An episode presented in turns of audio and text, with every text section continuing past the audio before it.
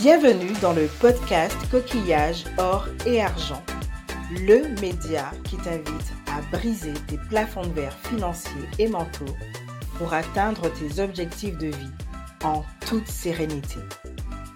Ici, tu embarques pour une odyssée où la richesse se révèle bien au-delà des pièces et des billets. Au fil des épisodes, nous plongerons dans l'intimité de notre relation avec l'argent. Nous décortiquerons les limites que l'on s'impose à soi-même. Mais surtout, nous mettrons en lumière l'importance de prendre soin de ses finances au quotidien, car l'argent, sujet encore trop tabou dans nos sociétés, a une influence parfois délicate sur notre mindset, notre bien-être et nos projets de vie. Alors, que tu sois en voiture, dans les transports, au bureau, à la plage, chez toi ou même dans les bois, ce podcast est ton refuge sonore.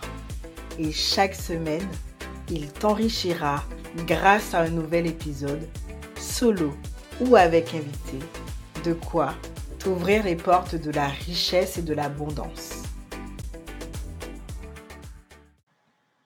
Bienvenue à bord de nouvel épisode du podcast Coquillage, or et argent.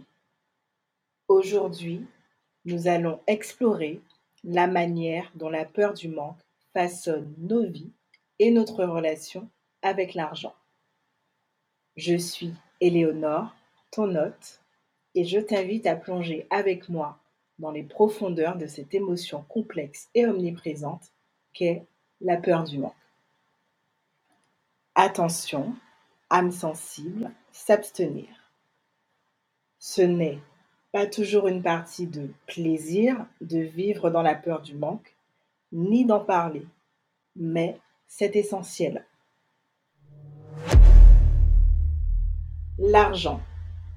Cette ressource si essentielle dans nos vies est souvent accompagnée d'une multitude d'émotions complexes et contradictoires parfois. Que nous soyons riches ou modestes sur le plan financier, nous sommes tous et toutes susceptibles de ressentir des peurs profondes liées à l'argent. Ces peurs peuvent nous hanter, influencer nos décisions et même provoquer chez nous des insomnies au point de nous empêcher de vivre pleinement. Sauf qu'on est d'accord que ce n'est pas une vie que de vivre dans la peur d'être angoissé financièrement. En tout cas, c'est contraignant d'être constamment dans cette crainte du manque, car on pense forcément au pire, à des lendemains moins glorieux. Par exemple, la peur de ne pas savoir comment remplir le frigo, la peur de ne pas payer son loyer, la peur de finir à la rue, la peur de ne pas ou de ne plus trouver de clients, la peur de ne pas vivre de son business, la peur que tout s'arrête du jour au lendemain, surtout quand cela se passe trop bien. Ce ne sont que des exemples concrets de la manifestation de la peur du manque. Bien sûr, cette liste est non exhaustive. Ce qui m'intéresse aujourd'hui, c'est de savoir si cela te parle toi. As-tu déjà ressenti la peur du manque? Connais-tu un proche l'ayant déjà vécu?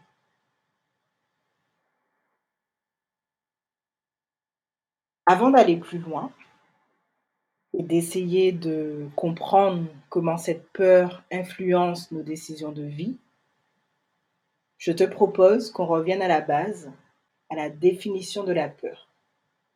Qu'est-ce que la peur exactement?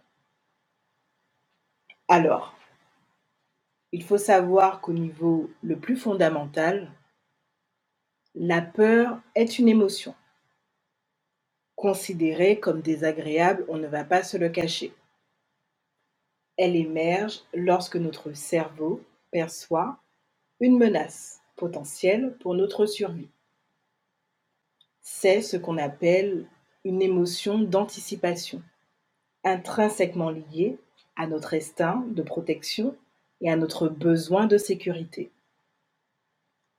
Lorsque nous ressentons de la peur, notre système nerveux se met en alerte, déclenchant une cascade de réactions physiologiques visant à nous préparer à faire face à la menace perçue. À cela, il faut rajouter que la peur empêche souvent de passer à l'action. Elle nous inhibe, elle nous paralyse. Dans le contexte de l'argent, les peurs financières peuvent être profondément enracinées et variées. Elles peuvent provenir de notre histoire personnelle, de nos expériences passées, de notre éducation, de la société, de la religion, de la culture que nous embrassons quotidiennement. Certaines de ces peurs sont conscientes, d'autres sont enfouies dans notre subconscient, mais elles exercent toute une influence sur notre relation à l'argent et par extension sur nos comportements au quotidien. Ce qui rend la peur du manque si universelle, c'est qu'elle n'est pas réservée à une catégorie spécifique de personnes. Peu importe notre niveau de revenu, notre situation professionnelle ou notre statut social, nous sommes tous et toutes confrontés à cette peur à un moment donné de notre vie et cela peut nous empêcher d'atteindre notre plein potentiel.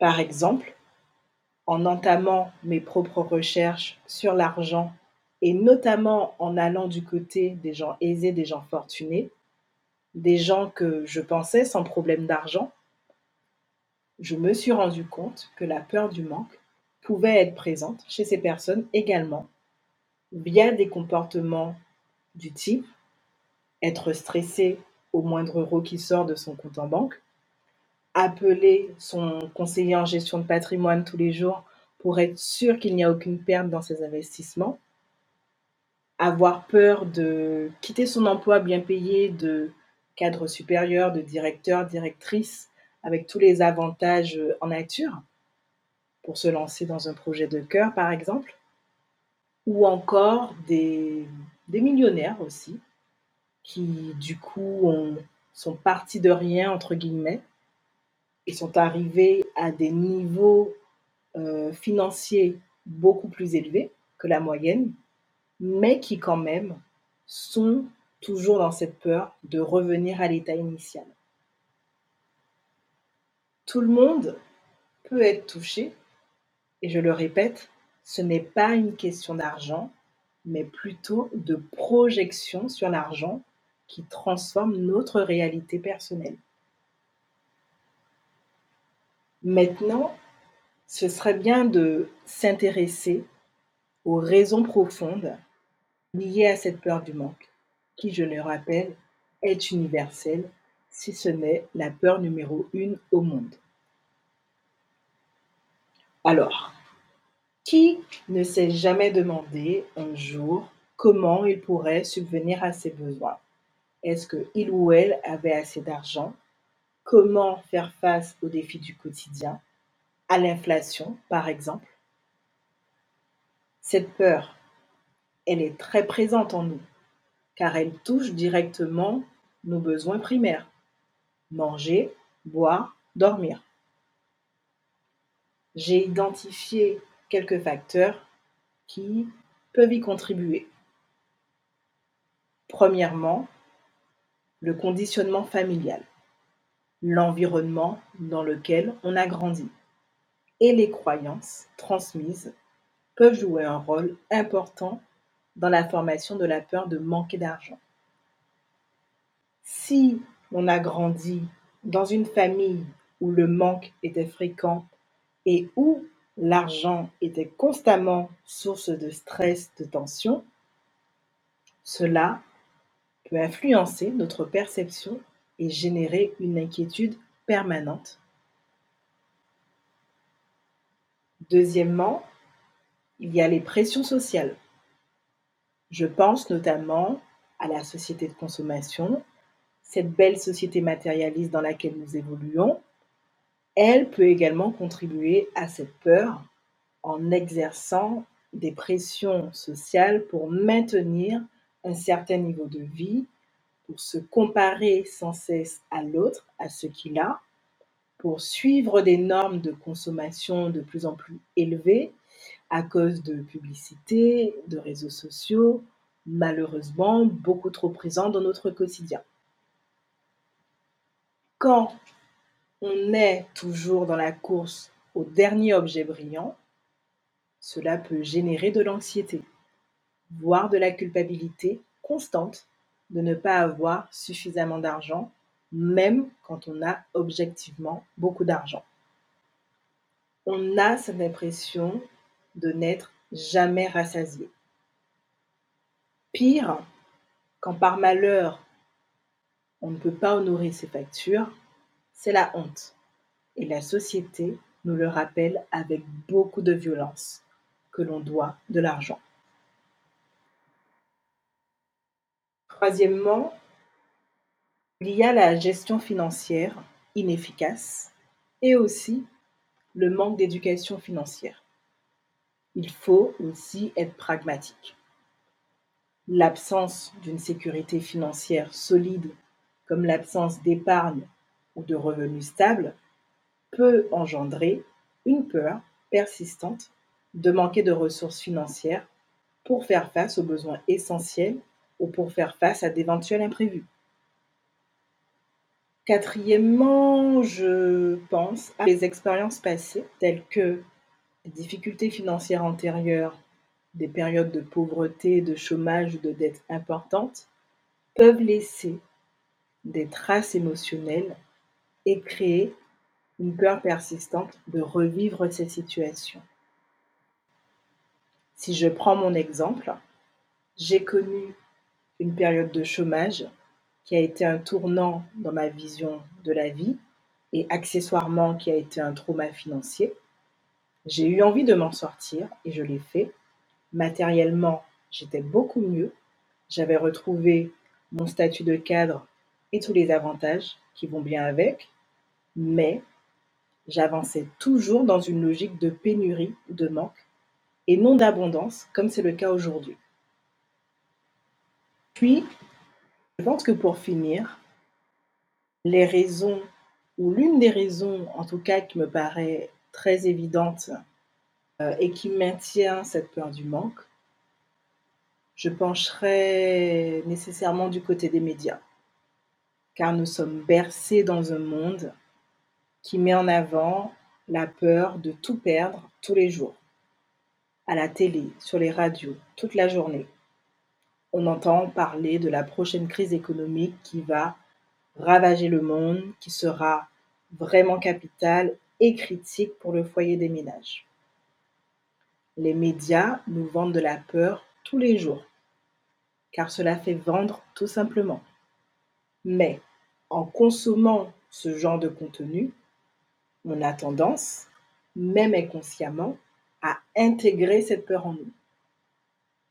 Donc voilà les différents facteurs qui peuvent déclencher ou entretenir une peur du manque.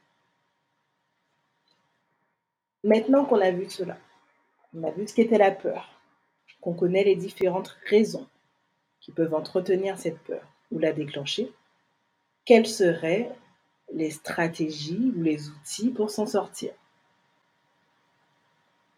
Je ne vais pas te mentir, mais ce n'est pas en un épisode de podcast que ta vie changera du jour au lendemain. Ce serait beaucoup trop simple. Par ailleurs, je ne suis pas sûre qu'on éradique entièrement une peur.